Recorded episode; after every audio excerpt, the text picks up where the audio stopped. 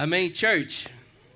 Animados? O tema da palavra de hoje é maduros demais para voltar atrás. Maduros demais para voltar atrás. Quando essa palavra veio, esse título, quando eu vi esse título, eu, fiquei meditando sobre esse título.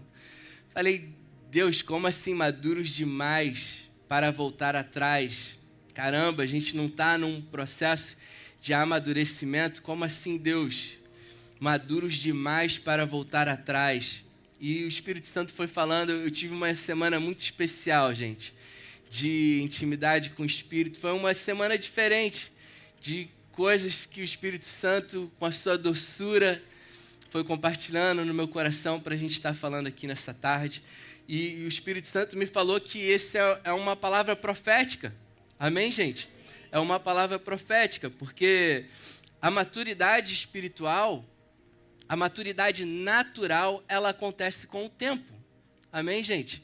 A gente vai vivendo experiências na nossa vida, experiências boas, experiências não tão boas, tudo isso vai contribuindo com a nossa maturidade. Quanto mais a gente vai vivendo experiências na nossa vida, mais nós nos tornamos maduros e não cometemos os mesmos erros que cometemos no passado. A gente vai aprendendo o que é bom e o que não é. A maturidade espiritual já é diferente.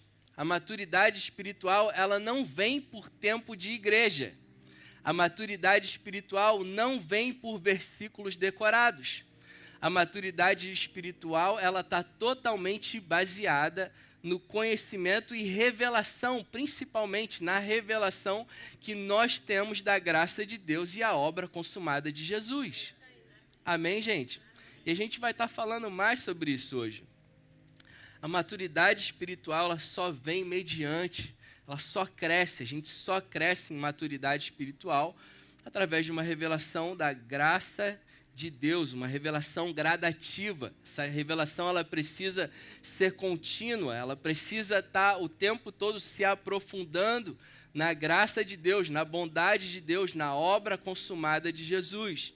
E é por isso que nessa casa, church, nós pregamos de domingo a domingo sobre graça e fé todo domingo que você vier aqui, todo domingo que você decidir, hoje eu vou para a igreja, você pode ter certeza que nessa casa nós estaremos ensinando você sobre graça e fé. Porque, primeiro, a nossa vida ela começa a partir da graça. A nossa vida com Deus ela começa a partir da graça. Como está escrito em Efésios 2,8, a gente praticamente lê esse versículo quase todo domingo. E a gente, mais uma vez, vamos ler. Vamos ler. Efésios 2, 8 e 9 diz: Pois vocês são salvos pela graça. Graça é favor imerecido. Eu e você não merecíamos ser salvos. Eu e você não fizemos nada de bom o suficiente para que Deus decidisse nos salvar. Amém, gente? A palavra está dizendo aqui claramente que eu e você nós fomos salvos pela graça de Deus. A graça de Deus é o favor imerecido porque o amor de Deus por nós é incondicional. Porque Deus nos amou incondicionalmente, Ele nos salvou sem a gente merecer. Vocês conseguem entender isso?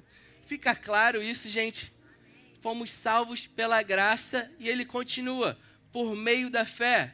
E isso não vem de vocês, nem a fé que nós temos veio da gente. Até a fé que nós temos é um dom de Deus, e Ele continua por que isso, gente? E, e, e, a salvação, nem a fé, ela veio por obras. Para quê, gente? Para que ninguém se glorie. Para que nenhum de nós aqui, a gente possa dizer um para o outro, não, eu sou salvo, você eu não tenho certeza. Eu sou salvo porque eu fiz obras excelentes. Eu sou salvo porque eu sou pastor da igreja e eu me dedico a vocês. Vocês eu não tenho certeza. A palavra é muito clara em Efésios 2, 8 e 9 que todos nós aqui fomos salvos pela graça de Deus nenhum de nós aqui merecíamos ser salvos, mas porque Deus ele nos ama incondicionalmente, ele nos salvou sem nós merecermos. Quando que nós fomos salvos sem merecer? A partir do momento que eu e você acreditamos que Jesus morreu e pagou a nossa dívida, a dívida que nós tínhamos com Deus. Jesus morreu, ele pagou essa dívida que nós tínhamos com Deus. A partir do momento que nós cremos nisso, Jesus é o meu Senhor, Ele é o meu Salvador. A partir do momento que eu creio nisso, nós recebemos a salvação. Amém, gente? Salvos pela graça mediante a fé, não por obras, para que nenhum de nós aqui venhamos a se gloriar. Em Romanos 1,17, o apóstolo Paulo fala que porque no Evangelho é revelada a justiça de Deus. A gente vai ler esse versículo umas três vezes, eu acho porque tem três pontos principais aqui, muito importantes, que a gente precisa meditar neles. Romanos 1, 17. Porque no Evangelho, no Evangelho, amém? É no Evangelho que é revelada a justiça de Deus. Uma justiça que do princípio ao fim é pela fé. Uma justiça que do princípio ao fim é pela fé. Uma justiça que começou no momento onde você creu que Jesus morreu por você e você vai viver com Deus. Você vai ser transformado pelo poder de Deus. Você vai ser abençoado por Deus. Você vai ter relacionamento eterno e constante com Deus até a segunda vinda de Jesus pela fé. É do início ao fim pela fé. Não há nada que eu e você possamos fazer. Não é por ações, é pelo aquilo que a gente crê que Jesus fez por nós. Ele continua falando que uma justiça que é do princípio ao fim pela fé, como está escrito, o justo viverá pela fé.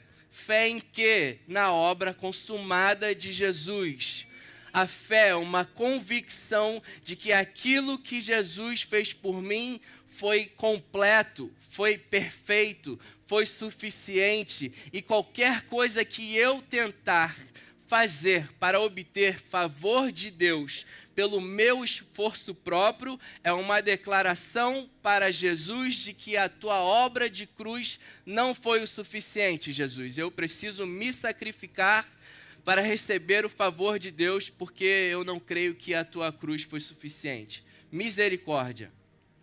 Misericórdia. Amém, gente? No Evangelho é revelada a justiça de Deus, uma justiça que do princípio ao fim é pela fé, como está escrito: o justo viverá pela fé. Então nós falamos que por que, que a nova church prega de domingo a domingo graça e fé? Primeiro, porque nós fomos salvos pela graça mediante a fé. Segundo, porque para nós, porque nós, por, desculpa gente, por que, que nós pregamos? Segundo ponto, por que, que nós pregamos graça e fé aqui de domingo a domingo? Porque não existe outro evangelho além do evangelho da graça. Vou repetir: não existe outro evangelho que não seja o evangelho da graça de Deus. E só para a gente dar uma alinhada aqui, uma equalizada em conhecimento, todo mundo que está com a gente já há um tempo, o que eu vou falar já não vai ser novidade, mas para a gente dar uma equalizada aqui no, no nosso conhecimento, é importante a gente entender que Deus é o mesmo ontem, hoje e sempre. Amém, gente? Está lá em Hebreus 13, 8, que diz que Jesus, Jesus é Deus, amém? Jesus e Deus, Deus é o mesmo ontem, hoje e sempre. Deus não muda, amém? O Deus que a gente vê no Antigo Testamento é o mesmo Deus de hoje, amém? Ele não muda. Porém, Deus estabeleceu alianças com os homens. E essas alianças são cláusulas, é como um contrato que Deus fez que nessas alianças ele diz: se você fizer isso, eu vou te abençoar. Se você fizer isso de errado, maldições cairão sobre você. Então Deus ele sempre foi amor, mas por causa que essas alianças foram estabelecidas, Deus ele precisava cumprir com aquilo que ele falou. Amém, gente? Quem me acha um doce de pessoa, gente? Todo mundo fala, cara, vocês são muito amorosos, vocês são muito amorosos. Nossa, eu me sinto tão acolhedor aqui nessa igreja. Gente, deixa eu falar uma coisa para vocês. Eu já botei gente para correr dessa igreja, gente. Eu já botei gente para correr dessa igreja. Porque nós, pastores, fomos chamados para manter a ordem e decência na igreja. Amém? Cara, nós vamos eternamente receber pessoas que, este, que tenham qualquer tipo de problema. Eternamente vamos receber. Vamos receber aqui garotas de programa, garotos de programa. A gente vai receber com o mesmo amor que a gente trata a todos.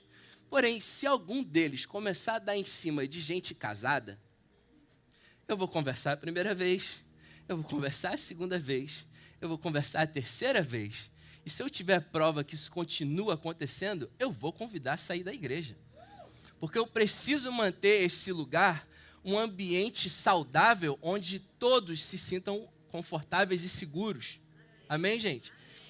Continuo sendo o homem bom que sou. E eu estou cuidando, a gente tem um acordo, amém? O nosso acordo é a gente se encontra aqui todo domingo para a gente, através da palavra de Deus, a revelação da graça e da fé no nosso coração, para nós nos tornarmos pessoas melhores. Nos nossos relacionamentos, a gente vai exercendo aquilo que a gente está aprendendo. Eu vou, vou, vou entendendo e vou tendo uma revelação do perdão de Deus através da graça e eu vou exercendo esse perdão com vocês. Amém? estar junto, ser igreja, é sobre praticar aquilo que a gente tem aprendido na palavra. Amém, gente? Então, Deus, ele sempre foi amor. Porém, por causa das alianças, ele precisava agir segundo aquilo que ele combinou. Amém? E eu vou falar muito rápido sobre as sete alianças que Deus fez com a humanidade, porque a gente entendendo isso fica mais fácil para a gente entender a graça de Deus, e a gente fica mais fácil e fica mais fácil para a gente entender como a nossa maturidade espiritual ela está totalmente baseada na revelação da graça de Deus. Amém, gente? Então a primeira aliança que Deus fez com o homem foi uma aliança que Deus fez com Adão. E essa aliança ela teve um adendo após a queda de Adão. A, a, aliança original que Deus fez com Adão é: essa terra é sua e, e tudo que você está vendo aqui é seu. Você é como eu sou, você é minha imagem e semelhança, então você tenha domínio sobre todo ser vivente nessa terra. Deus entregou essa terra para Adão. Adão caiu a queda representa um, uma declaração de Adão: eu quero viver, eu quero ter o, o, o conhecimento, eu quero é, ser independente de você, Deus. Você falou para não comer, mas eu quero comer porque eu quero ser independente de você. Por causa dessa queda de Adão, Deus fez um adendo nessa, nessa aliança com Adão, falando que por causa da, dessa separação minha e sua, a Terra ela foi projetada para ela funcionar de uma forma com você conectado a mim. Você se desconectou de mim, agora essa terra que foi projetada para funcionar de uma forma, ela agora vai funcionar contra você. E na verdade, aquilo que era para te prover de tudo que você precisava, você vai ter que suar agora e você vai sentir dores por viver uma vida separada de mim. Porém, em contrapartida, eu te prometo, Adão, que eu vou enviar um Salvador para restaurar o meu relacionamento com a tua descendência. Amém? Essa foi a primeira aliança. A segunda aliança foi a aliança com Noé, onde Deus ele prometeu para Noé que nunca mais ia destruir a terra com chuva. A terceira aliança foi a aliança com Abraão, onde Deus prometeu a Abraão que ele seria pai de multidões e através de Abraão todas as nações da terra seriam abençoadas. Essa foi a terceira aliança. A quarta aliança foi a aliança palestiniana, que foi uma aliança que Deus fez com o povo de Israel também, que se eles desobedecessem, Deus iria espalhá-los por toda a terra e assim foi. A quinta aliança foi a aliança da lei. a aliança dos dez mandamentos. É uma aliança que foi exclusivamente feita para o povo de Israel. Amém, gente? A aliança da lei, as doutrinas do Antigo Testamento, os seis. Uh, vamos lá, gente. A lei, o cerne da lei, o miolo da lei foram os dez mandamentos. Amém? Em, em, no Pentateuco, nos cinco primeiros livros da Bíblia, a gente vê ali a entrega dos dez mandamentos. Depois desses dez mandamentos, foram dados outros 603 mandamentos que o povo de Israel tinham que cumprir diariamente, church, para serem abençoados e caso descumprissem, eles seriam amaldiçoados. Essa foi uma aliança que Deus fez exclusivamente com Israel. Não foi uma aliança para a humanidade. Amém? Então, eu e vocês que somos gentios, nós nunca estivemos debaixo dessa aliança da lei porque ela foi feita exclusivamente com o povo judeu. Tanto que a humanidade inteira, se tentasse cumprir algumas dessas leis, eles não seriam abençoados como o povo de Israel seria abençoado, porque eles não estavam guardando as 613 leis e tentando cumpri-las diariamente, como o povo de Israel tentava fazer. Então, essa foi uma aliança exclusivamente com Israel. A sexta aliança que Deus fez foi uma aliança com Davi, de prometer que é, o reinado de Davi seria eterno. Reina, Jesus veio da linhagem de Davi, Jesus, Jesus reina, aleluia, church. O reinado de, de Davi, a linhagem da linhagem de Davi, ele teria um reinado que seria eterno.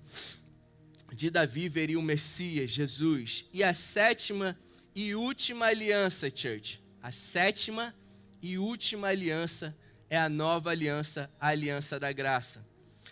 Que ela foi feita entre Deus Pai e Deus Filho, feita entre Deus e Jesus, onde Jesus cumpriu toda essa lei para os judeus. Vocês se lembram que eu acabei de falar que os judeus eles tinham que cumprir 613 leis diariamente?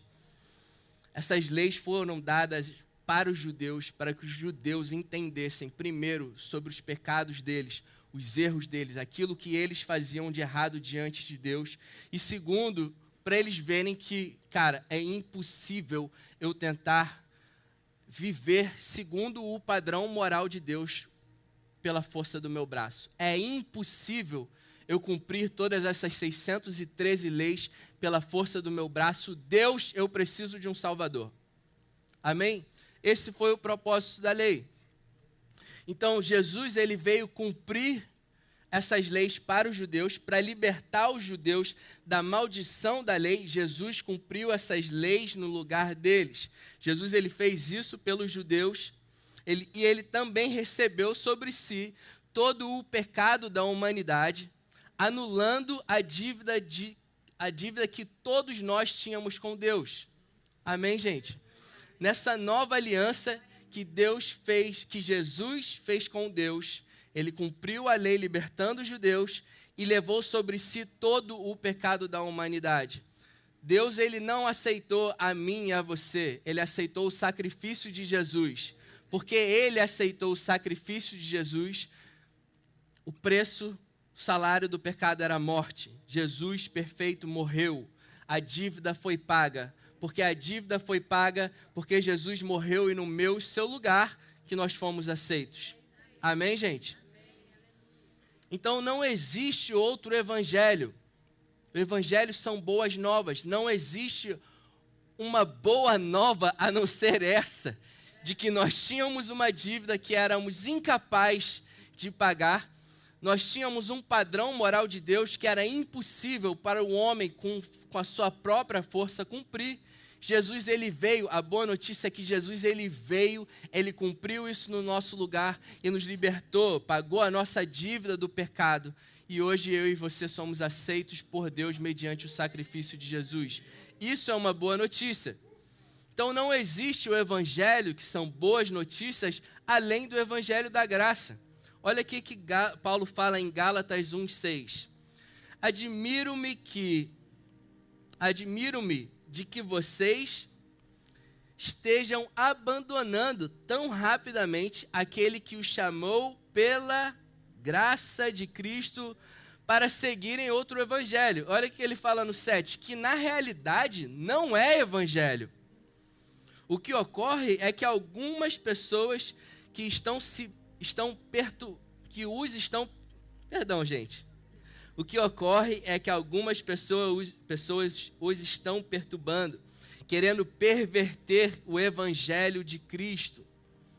Mas ainda que nós ou um anjo dos céus preguem, pregue um evangelho diferente daquilo que pregamos a vocês, que seja amaldiçoado.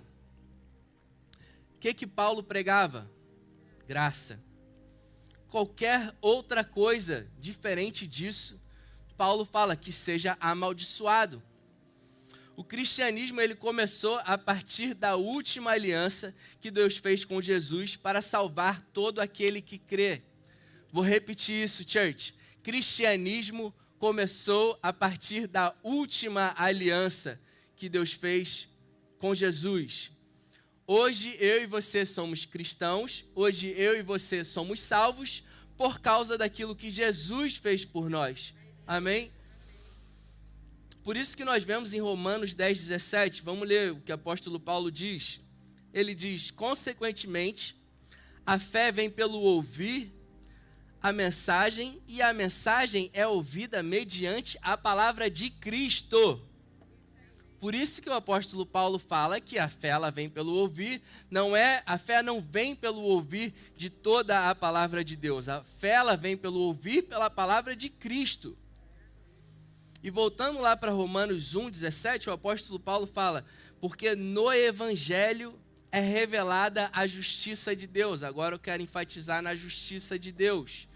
A justiça de Deus é diferente daquilo que a gente pensa que é a justiça de Deus. A gente pensa que a justiça de Deus é você fez algo de errado, Deus vai te castigar. Mas na verdade, a justiça de Deus, Deus é tão justo que ele ao olhar para mim e para você, ele viu é impossível que o Reinaldo por força própria consiga cumprir todos os 613 mandamentos da minha lei e viver a plenitude do meu dos meus princípios por força própria. É impossível o Reinaldo conseguir. Ele não vai conseguir isso. Deus, em sua justiça, fez o que? Enviou Jesus para me salvar. Essa é a justiça de Deus. Sabendo que era impossível que eu e você pudéssemos cumprir, segundo, pudéssemos chegar no nível do padrão moral dele, ele enviou o filho dele para morrer por nós. Essa é a justiça de Deus. Amém, gente? Ele enviou Jesus para salvar a humanidade da escravidão do pecado e os judeus da dívida da lei, como está escrito em Colossenses 2,13. Vamos ler. Quando vocês estavam mortos em pecados e na incircuncisão da sua carne, Deus os vivificou com Cristo ele nos perdoou de todas. Repete comigo, todas. Cariocas, in the house. Todas as transgressões e cancelou a escrita de dívida que consistia em ordenanças e que nos era contrária. Ele a removeu pregando-a na cruz. Church, Todos os 613 mandamentos, como eu falei, eles serviam para mostrar para o homem o que ele fazia de errado. Apóstolo Paulo fala que eu não saberia o que era cobiçar se a lei não tivesse me falado, não cobiçarás. A lei, todos os mandamentos, serviu para nos mostrar todos os nossos erros, mas ela nunca foi capaz de fazer de um homem pecador um homem justo. Ela nunca foi capaz de transformar o interior do homem. O homem se esforçava para fazer o bem, mas o interior do homem continuava ruim, continuava a natureza pecaminosa no homem. Mas Cristo ele cancelou essa dívida e ele fala que o escrito de dívida, a escrita de dívida, ele cancelou a escrita de dívida. Que escrita de dívida é essa, gente? A gente faz um acordo que eu preciso pular 10 polichinelos aqui para vocês, é, sei lá, me darem 10 dólares. Não, vou fazer o contrário. Eu que tenho que dar para vocês. E se isso não acontece, eu estou devendo para vocês. E o que Jesus ele fez é, por causa da lei, vocês têm uma dívida com Deus. Eu cumpro essa lei para vocês. E ele se pendurou numa cruz. Ele foi sacrificado. E nessa cruz, no sacrifício de Jesus, ele anulou essa dívida que os judeus tinham com Deus. Nele caiu todos os nossos pecados. E hoje eu e você somos aceitos por Deus mediante o sacrifício de Jesus. Aleluia. Vamos para mais um ponto de Romanos 1:17. Porque no evangelho é revelada essa justiça que a gente acabou de falar. Aonde que é revelada essa justiça que nós acabamos de falar? No evangelho. O que é evangelho? Evangelho são as boas novas, as boas notícias. E a boa notícia do evangelho é que Jesus fez por nós algo que homem algum na história da humanidade conseguiu fazer. A boa notícia do evangelho é que eu e você nós fomos salvos pela graça, favor imerecido nós fomos salvos sem merecer, porque o nosso Pai ele nos ama incondicionalmente. Ou seja, independente do que a gente faça ou deixa de fazer, ele continua nos amando e nós continuamos sendo abençoados. A boa notícia do evangelho é que da mesma forma que fomos salvos sem merecer, o nosso Pai ele continua nos amando, ele continua nos abençoando e nós continuamos com um relacionamento constante com ele sem a gente merecer. Aleluia.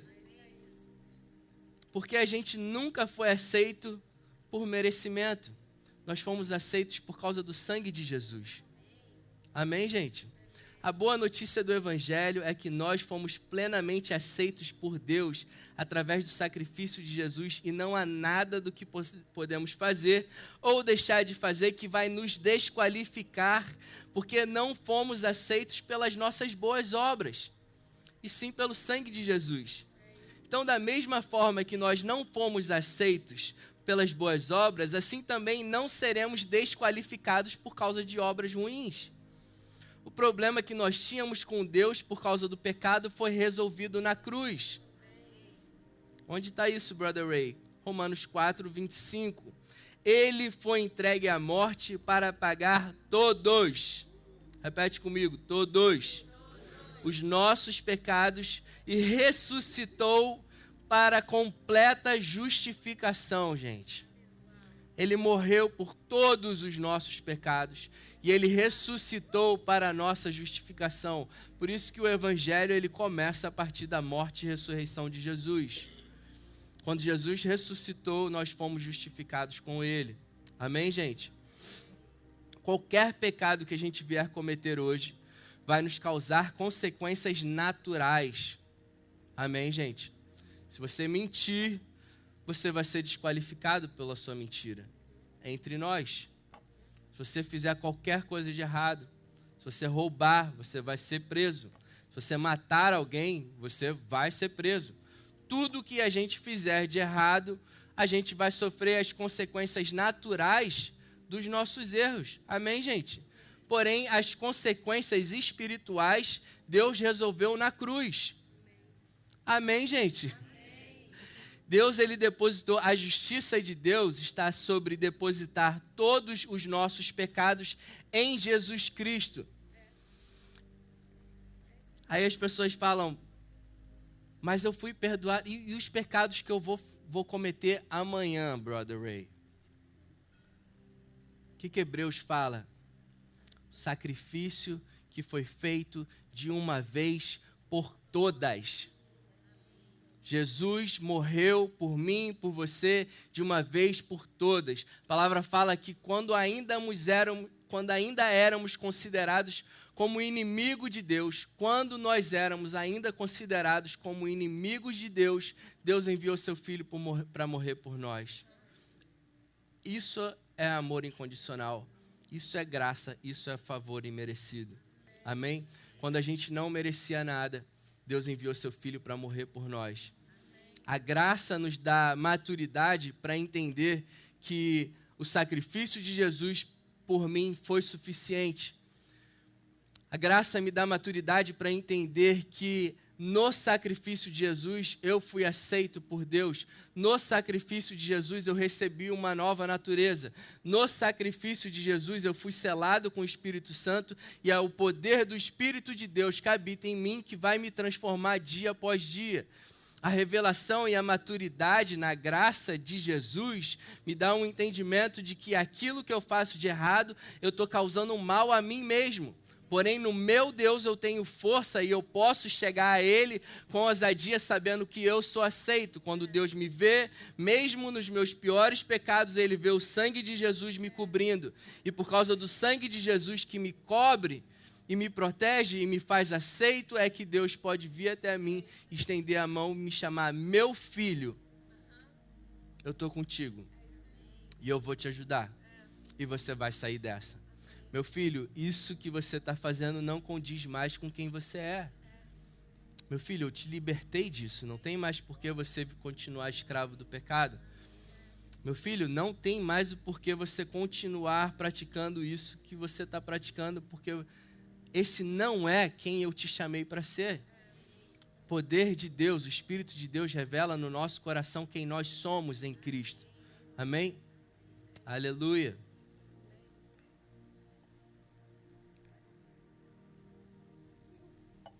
Quanto mais você entende isso, mais você corre para os braços do Pai quando você erra. Maturidade espiritual está na revelação de que cristianismo é sobre o que Jesus fez por nós e, nós, e não sobre o que nós fazemos. Vou repetir isso.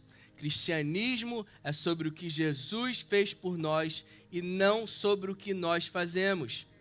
Quanto mais eu tenho no meu coração a revelação do que Jesus fez por mim, de quem ele me tornou,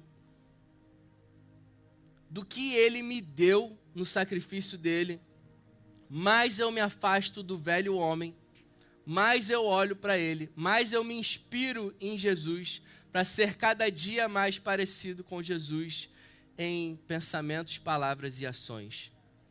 Amém? Cristianismo é sobre o que Jesus fez por mim e não sobre o que eu estou fazendo. Quando eu olho para mim, eu vejo falhas, eu vejo defeitos, eu vejo insuficiência. Isso me faz sentir um pobre miserável pecador. Eu nunca vou ser suficiente, nunca vou ser bom o suficiente. Quando eu olho para Jesus, eu me inspiro. Eu vejo quem ele me tornou. A imagem, voltei a ser imagem e semelhança dele. Ele me deu um novo espírito. O espírito de Deus habita em mim e pelo poder de Deus habitando em mim, eu posso ser semelhante a Jesus eu, nat, eu espiritualmente já sou semelhante a Jesus. E diariamente eu tenho renovado a minha mente na palavra, aprendendo mais sobre o caráter de Cristo já em mim, para que no meu dia a dia eu transpareça ainda mais quem Jesus é no meu interior. Maturidade espiritual cresce quando eu tiro os olhos de mim e coloco em Jesus.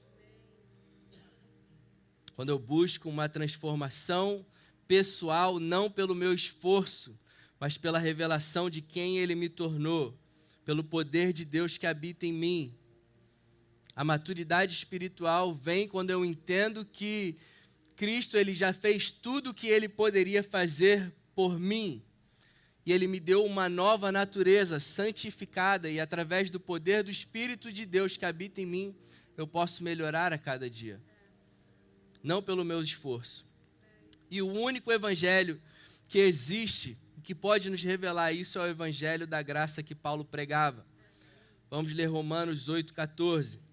Pois o pecado não os dominará, porque vocês não estão debaixo da lei, mas debaixo da graça a maturidade espiritual ela vai crescendo conforme nós vamos entendendo a respeito da graça de Deus. Porque o segundo que Paulo está falando aqui, quem está debaixo da lei, quem ainda está tentando obter o favor de Deus, cumprindo as 613 leis e mandamentos do Antigo Testamento, está totalmente sobre a influência do pecado. O pecado não terá domínio sobre vocês, porque vocês não estão debaixo da lei, mas debaixo da graça. Por isso que o apóstolo Paulo ele falou para Timóteo em 2 Timóteo 2:15, procure apresentar-se a Deus aprovado, como obreiro que não tem do que se envergonhar e que maneja corretamente a palavra de a palavra da verdade. Eu coloquei entre parênteses a palavra maneja em grego essa palavra significa cortar em linha reta, ou seja, dividir corretamente a palavra da verdade. Quem é a verdade? Jesus é a verdade. O que o apóstolo Paulo fala para o Timóteo é: Timóteo, aprenda a manusear bem a palavra de Deus, aprenda a dividir, faça uma linha reta, correta divida corretamente a palavra de Deus entre antes de Jesus e depois de Jesus. É, é isso, Timóteo, que você tem que ensinar para a sua igreja. É isso que você tem que ensinar. O que Jesus fez por você, o que Jesus fez pelos membros da sua igreja. É isso que você tem que ensinar, Timóteo a gente precisa saber que a Bíblia ela é a palavra de Deus. Porém, no Novo Testamento é que nós temos a palavra de Cristo. Amém, gente? Porque nós vemos Cristo revelado no Novo Testamento. É no Novo Testamento que a gente encontra a revelação da graça de Deus através de Jesus, que é o caminho, a verdade e a vida. E é somente nele e através dele que nós genuinamente somos transformados. É somente nele e através dele que nós genuinamente nos tornamos maduros espirituais. Gálatas 3:1. Vamos ver o que o apóstolo Paulo fala para os Gálatas. Ele começa falando de uma forma muito carinhosa, com muito amor e carinho. Ele diz aos Gálatas: Ó Gálatas insensatos, quem os enfeitiçou? Não foi diante dos seus olhos que Jesus Cristo foi exposto como crucificado? Gostaria de saber apenas uma coisa: foi pela prática da lei que vocês receberam o Espírito ou pela fé naquilo que ouviram? Pelo amor de Deus, Gálatas. Qual era o evangelho que Paulo pregava? Graça. E ele chega a chamar os Gálatas de insensatos por estarem dando ouvidos a ensinamentos com base na lei. Que na verdade, como a gente viu em Gálatas 1:7, nem evangelho é. Cara, a antiga aliança nunca vai ser boas notícias para gente nunca pode ser chamado de evangelho. Paulo falou isso. Isso nem evangelho é. Porque evangelhos são boas notícias. Boas notícias não é eu dar aqui para vocês agora, ó, vou imprimir 613 leis e vocês vão ter que cumprir essas leis todos os dias até domingo que vem. E se você não cumprir, nem se atreva a vir aqui e tenha certeza que Deus nem olhando para tua cara tá. Isso é boa notícia? Cara, boa notícia é que Deus sempre soube que nós não seríamos capazes de cumprir essas leis e enviou Jesus para nos salvar. A boa notícia é que hoje, se eu e você cometermos algo de errado, Sabemos que a gente vai sofrer as consequências daquilo que a gente fez de errado. Porém, a gente sabe que o nosso Deus ele está de braços abertos para receber a gente, chamando de filhos amados. Te amo incondicionalmente, meu filho. Vamos sair dessa. Esquece, vamos botar isso para o passado. Vamos viver uma vida nova. Isso são boas notícias, amém, gente? Então, se você escuta uma mensagem em nome de Jesus, assim como Paulo ele falou para Timóteo, aprenda a dividir as coisas. Eu falo para vocês, aprenda a discernir as coisas. Se você está ouvindo uma mensagem que te faz sentir insuficiente, incapaz, te faz se sentir um lixo, isso é má notícia. Porque as boas notícias do Evangelho te revela quem você é em Cristo. As boas notícias do Evangelho te diz que por mais que você não está indo tão bem, cara, você pode fazer melhor. Ei, o Espírito de Deus habita em você, Ele te ama incondicionalmente. Deus, Ele continua do seu lado, te amando, te abraçando, e você tem o Espírito de Deus em você para te fortalecer e te tornar uma pessoa melhor. Essas são boas notícias do Evangelho, amém, gente? Isso são boas notícias. E ele continua dizendo: Versículo 3: Será que vocês são tão insensatos que, tendo começado pelo Espírito, agora querem se aperfeiçoar pelo esforço próprio? Meu Deus! Sabe o que é isso aqui, gente? Sacri é, sacrifícios, jejum, cara. Vou fazer um jejumzinho porque, pô, vi um negócio que eu não deveria ter visto na semana passada. Vou fazer um jejumzinho de celular. Vou fazer um, vou fazer um jejum para matar a minha carne. Ei, tua carne morreu. Let me tell you something. Tua velha natureza morreu. Você foi crucificado com Cristo. O pecado não tem domínio sobre você porque você não está debaixo da lei, você está debaixo da graça e aonde, em nome de Jesus, que na Bíblia diz que, que jejum santifica alguém, pelo amor de Deus.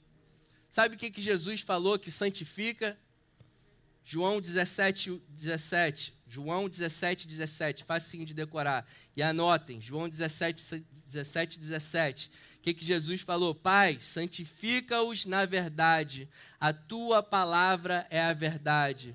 Você quer cada dia mais se tornar, ter características mais santificadas, medita na palavra.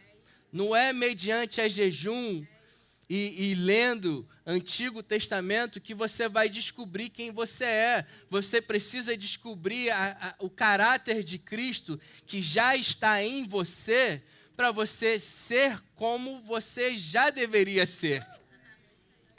Faz sentido isso, gente? Aonde que, glória a Deus, aonde que eu, eu me abster de algo, gente, de verdade, vou ser muito sincero com vocês. Ah, eu e a Nanda, antes da gente estar na nova, a gente fazia parte de outro ministério que era, a gente vivia de jejum. E a palavra fala que, cara, se você está de jejum, não faça, não permita que as pessoas notem que você está de jejum.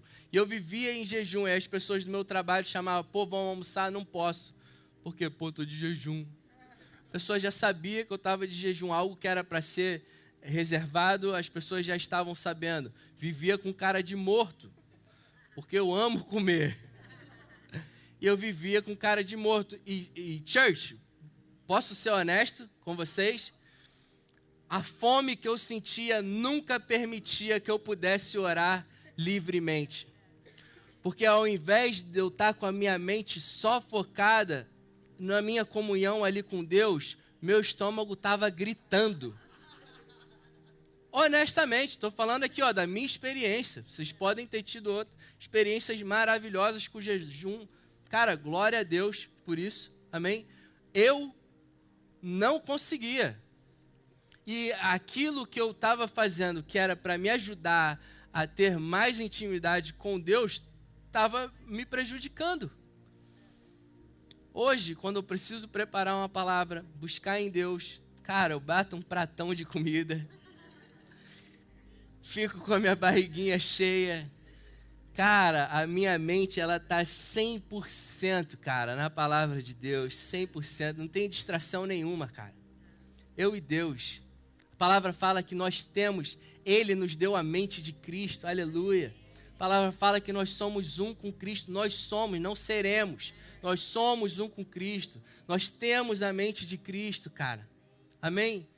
Quer mudar seus hábitos? Medita na palavra. Que Jesus falou é: Pai, santifica-os na tua verdade. Santifica-os na verdade.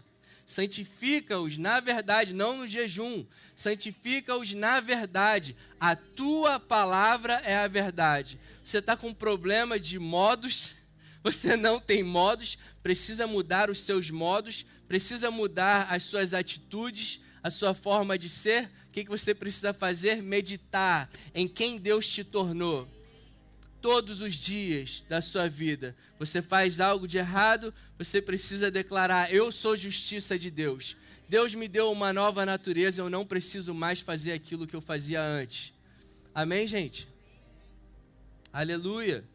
É o que Paulo está falando aqui para os Gálatas. Vamos ler de novo. Gálatas 3,3. Será que vocês são tão insensatos que, tendo começado pelo Espírito, querem agora se aperfeiçoar pelo esforço próprio? Insensatos. O que Paulo está falando aqui é como vocês, tendo sido salvos pela graça, favor imerecido, tendo recebido uma nova natureza pela graça. Amém, gente? Vamos lá, o que ele está falando é: você foi salvo sem merecer. Você recebeu uma nova natureza santificada sem merecer. Deus ele selou o espírito dele em você sem você merecer. Você tem o poder transformador inigualável de Deus em você, que é capaz de te transformar completamente da água para o vinho, assim como ele fez comigo e com muitos de vocês aqui que foram transformados pelo poder de Deus que habita em vocês. Como que agora, vocês tendo o poder de Deus que ressuscitou Jesus, estão abrindo mão de crer que esse poder de Deus que ressuscitou Jesus é incapaz de transformar vocês, estão querendo agora mudar pelo seu próprio esforço. Insensatos. Como? Vocês têm o Espírito de Deus habitando em vocês, agora vocês querem ser transformados por esforço próprio. É isso que Paulo está falando. Insensatos. Vocês têm o poder que criou o mundo habitando em vocês. Como que vocês querem ser transformados por esforço próprio, se desde o início vocês foram salvos sem merecer, vocês receberam uma nova natureza sem merecer, vocês foram selados com o Espírito de Deus sem merecer. Como que agora, por merecimento, vocês querem obter de Deus alguma coisa? Meu Deus do céu. Gálatas 3,4. Será que foi inútil sofrerem tanto? Ele fala: se é que foi inútil porque pelo visto vocês estão querendo sofrer mais. Versículo 5: Aquele que dá o seu espírito e opera milagres entre vocês, realiza essas coisas pela prática da lei ou pela fé com a qual receberam a palavra? Pelo amor de Deus. A falta de uma revelação profunda e genuína da graça de Deus nos deixa fracos nos deixa como bebês espirituais que são levados de um lado para o outro por qualquer vento de doutrina. Escuta qualquer coisa e fala: Ah, que benção. Falta de revelação da graça nos faz como bebês, sendo levados de um lado para o outro. Acha tudo uma bênção. A gente precisa ser como Paulo instruiu a Timóteo. Amém, gente? Saber discernir aquilo que Cristo fez por mim. Amém? É tolo aquele que pensa que a graça se resume em favor e merecido, que ouvindo meia dúzia de palavras a respeito da graça já acha que sabe o suficiente para permanecer firme nela.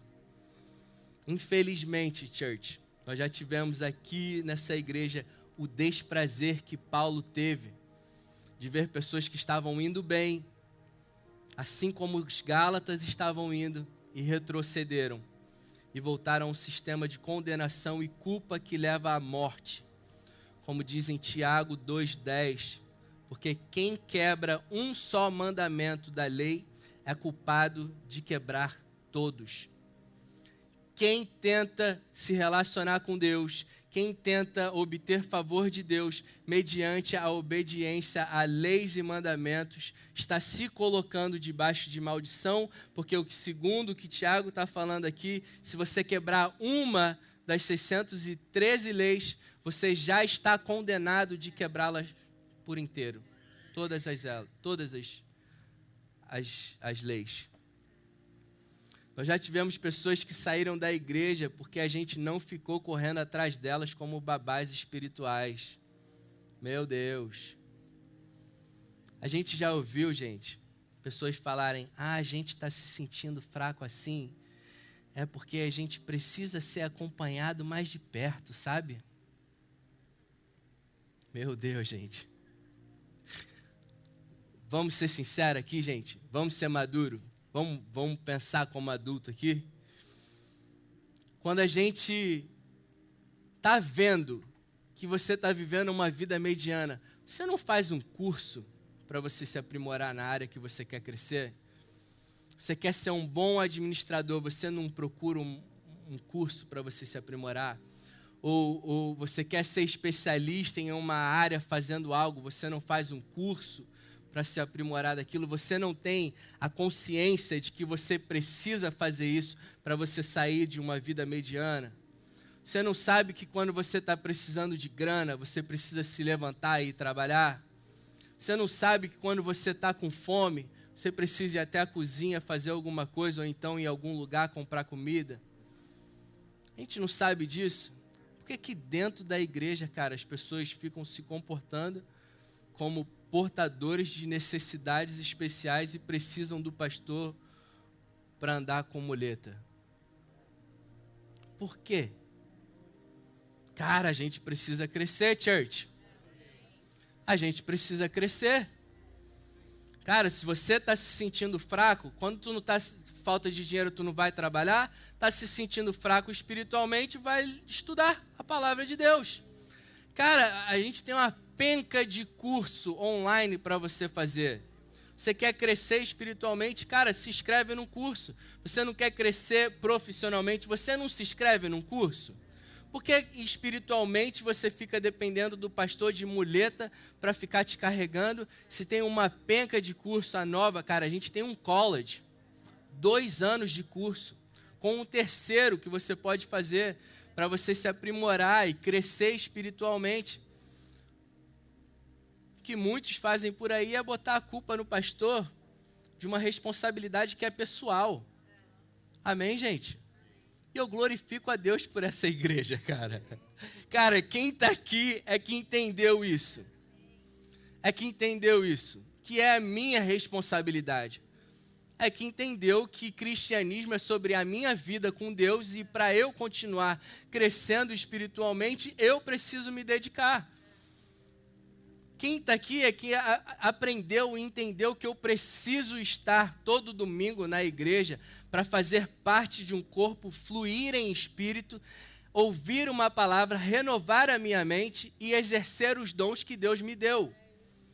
Quem está aqui é que entendeu isso e vem aqui todo domingo para praticar aquilo que tem aprendido e continuar crescendo e amadurecendo espiritualmente.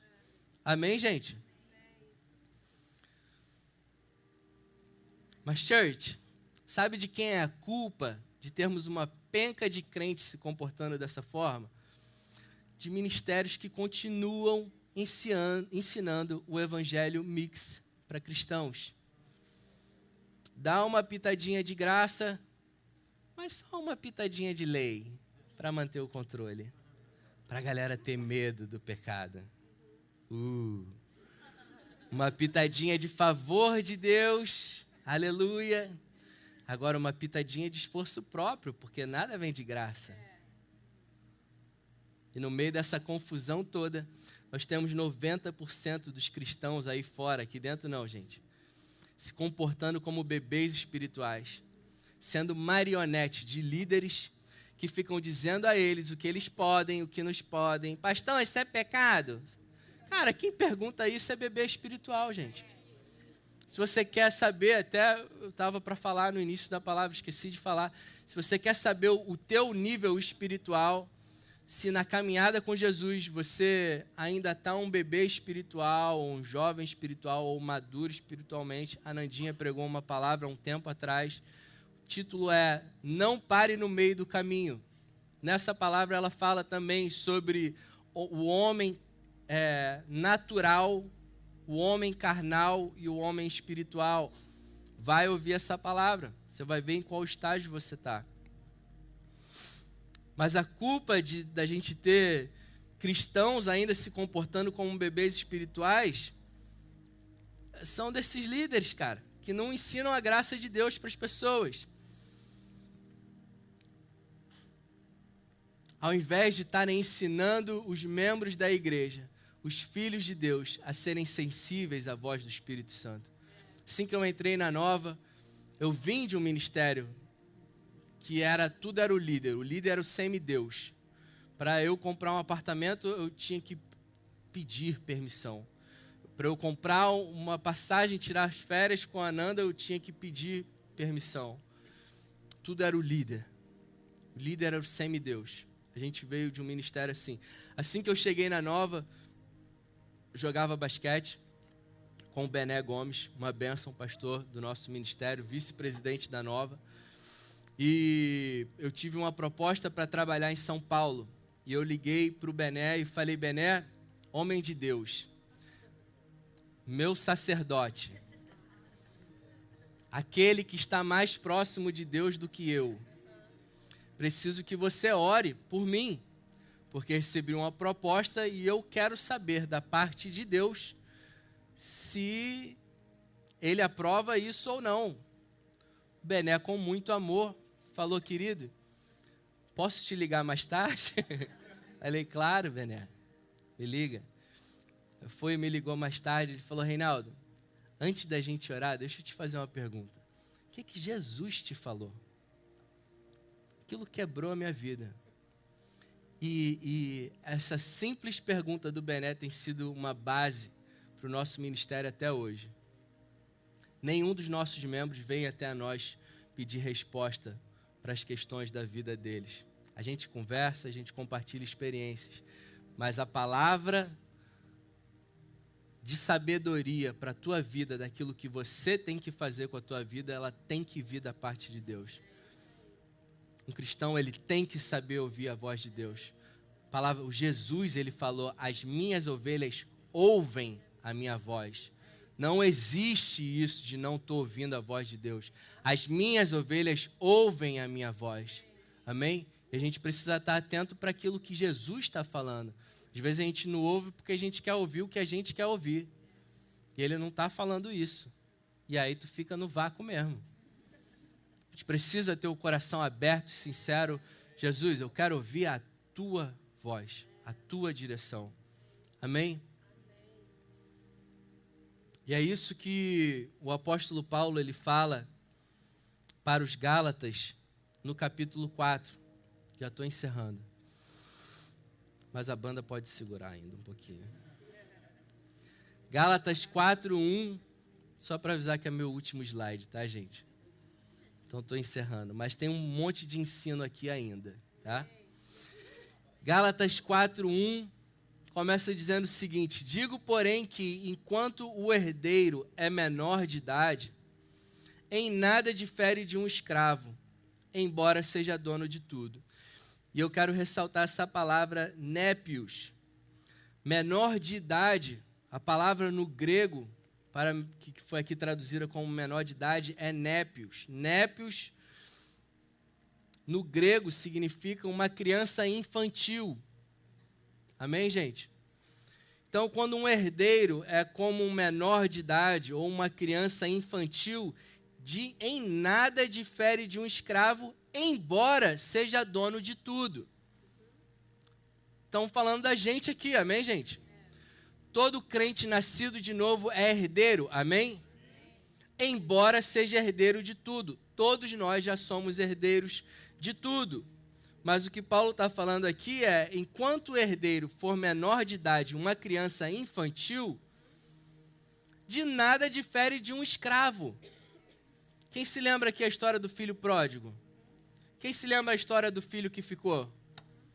Um sabia que era incondicionalmente amado pelo pai, tanto que fez o absurdo de pegar a herança do pai e ir para o mundo e voltou, sabendo que de alguma forma o pai o aceitaria. Tinha um entendimento de quem era o pai não tão profundo, a ponto do pai dar honra a ele quando ele voltou. Porém, o outro se comportava como escravo. No final da história, o que, que o pai fala para aquele filho que achava que era servo, se sentia como escravo? Filho, tudo que é meu é teu. Sempre foi teu. Você sempre pôde desfrutar de tudo. E ele fala: Mas pai, eu trabalhei para você como um escravo. E ele fala: Você sempre foi meu filho. Sempre foi herdeiro de tudo. Meu Deus. De nada difere de um escravo. Enquanto o, filho, o herdeiro for menor de idade, uma criança infantil. Versículo 2: No entanto, ele está sujeito a guardiões e administradores até o tempo determinado por seu pai. Os filhos que continuam como menores de idade, com a necessidade de pessoas dizendo isso é bom, isso não é para você, você vai continuar sem desfrutar da sua herança em Cristo, porque você continua dando ouvidos a palavras da antiga aliança que te diz o que não pode ou o que não pode, ao invés de ouvir o Espírito de Deus que habita em você e começar a andar como um cristão maduro em Cristo. Ele está sujeito a guardiões e administradores até o tempo determinado por seu pai. Até o pai ver que o filho entendeu que tudo que nós temos nós recebemos pela graça dele, pela bondade dele e que em Cristo nós temos acesso a tudo. Que o mal que eu faço, eu faço a mim mesmo, porém em Cristo eu tenho acesso a tudo, sou incondicionalmente amado. Versículo 3: Assim também nós. Eu destaquei nós aí, não está destacado. Só um parêntese. Quando Paulo está falando aqui nessa conversa aos Gálatas, na igreja dos Gálatas, eles tinham judeus convertidos ao cristianismo e tinham gentios também. Quando Paulo ele fala a nós, assim como nós, assim também nós, quando éramos menores, ele está falando aos judeus, porque ele era judeu. No versículo 6, mais à frente, a gente vai ver que ele fala: Porque vocês são filhos. Ele está se referindo aos gentios, porque ele era judeu. Então, no versículo 3 aqui, ele está falando assim também, nós, quando éramos menores, népios, ele usa a mesma palavra. Crianças infantis, estávamos escravizados aos princípios elementares do mundo. Esses princípios elementares do mundo, eu coloquei outra palavra aí entre parênteses, que é stoiseon. É uma palavra grega que significa primeiros princípios. Ele está falando dos dez mandamentos, os primeiros princípios desse mundo.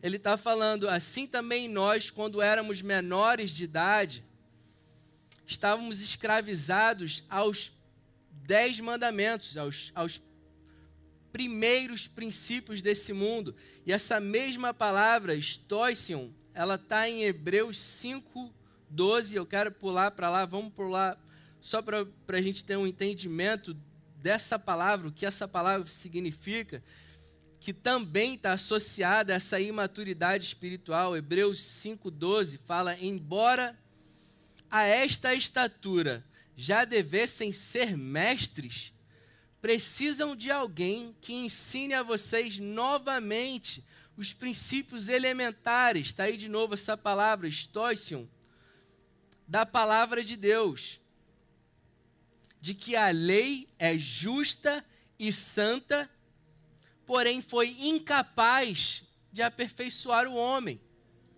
Assim como está escrito em Hebreus 7,19, tomem nota. Então precisam de leite e não de alimento sólido. Versículo 13. Quem se alimenta de leite ainda é criança e não tem experiência no ensino da justiça, no ensino da graça de Deus. Quem ainda vive tentando cumprir leis e mandamentos, estudando ainda sobre leis e mandamentos, é como criança que não tem maturidade ainda para ter uma intimidade com o Espírito de Deus e ouvir do Espírito, ensinamento da palavra da justiça, da graça de Deus. Versículo 14: Mas o alimento sólido é para os adultos, os quais, pelo exercício constante, tornaram-se aptos para discernir tanto o bem quanto o mal. Está entendendo porque a gente prega domingo a domingo, graça e fé? Quanto mais a gente recebe uma revelação profunda da graça de Deus, mais maduros nos tornamos espiritualmente. Amém? Amém?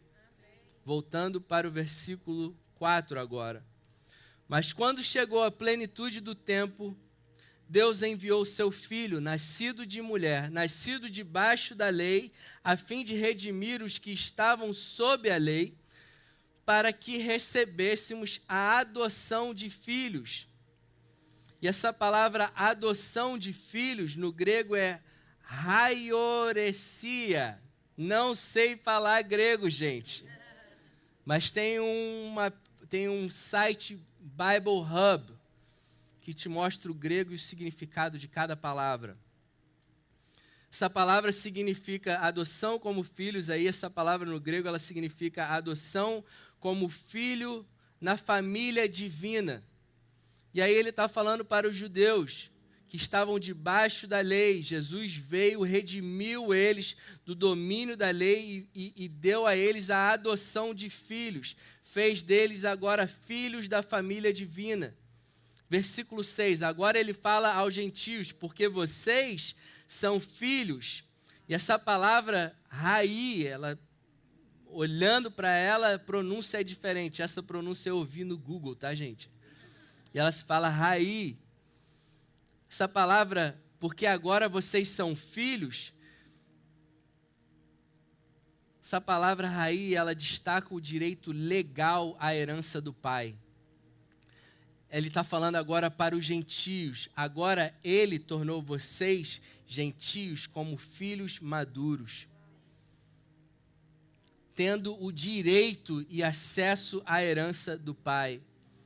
Continuando, Deus enviou o Espírito do seu Filho ao coração de vocês e ele clama: Abba, Pai.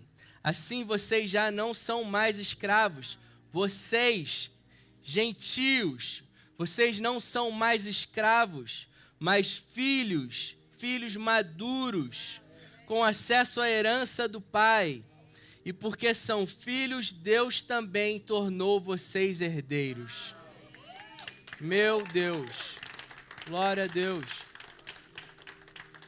O próprio apóstolo Paulo, ele fala que fala para os gentios, fala para os judeus, nós éramos como crianças imaturas, infantis, crianças infantis, porque Deus ele nos via como crianças infantis, ele nos deu 613 leis para a gente saber o que a gente podia fazer e o que a gente não podia fazer. Agora, vocês, gentios, que nasceram do Espírito, receberam a natureza do próprio Deus sobre vocês, ele fez de vocês filhos maduros. Vocês nasceram da natureza do próprio Deus, filhos maduros, receberam o Espírito de Deus em vocês, para vocês ouvir diretamente do próprio Deus o que é bom e o que não é bom para você. Ouvindo a voz do Espírito, tendo conhecimento daquilo que Cristo fez por nós, é que nós vamos amadurecer espiritualmente e genuinamente poder desfrutar da herança que Deus nos deu maduros demais para voltar atrás. Deus ele selou o espírito dele em nós e por mais que a gente ainda esteja num processo de amadurecimento, nós já estamos plenamente capacitados a desfrutar da herança de Deus mediante o espírito dele que habita em nós. Por mais que nosso comportamento ainda possa mostrar características de bebês espirituais, Deus já nos vê em todo o nosso potencial por causa do espírito dele que habita em nós. Quando Deus ele deu esse tema, maduros demais para voltar para trás, ele não estava vendo as nossas ações, ele estava vendo o nosso potencial com o espírito dele habitando em nós. Amém, gente? E a única forma da gente continuar avançando em maturidade é dando ouvidos à palavra da graça e da fé. É sendo como Paulo instruiu a Timóteo a fazer, tendo discernimento de dividir a palavra e entender que no Antigo Testamento nós temos promessas do que Deus iria fazer em Cristo Jesus. Porém, no Novo Testamento, na Nova Aliança, é onde nós encontramos a nossa realidade. Não mais promessas, mas sim herança que recebemos em Cristo Jesus. Amém, gente? Vamos ficar de pé.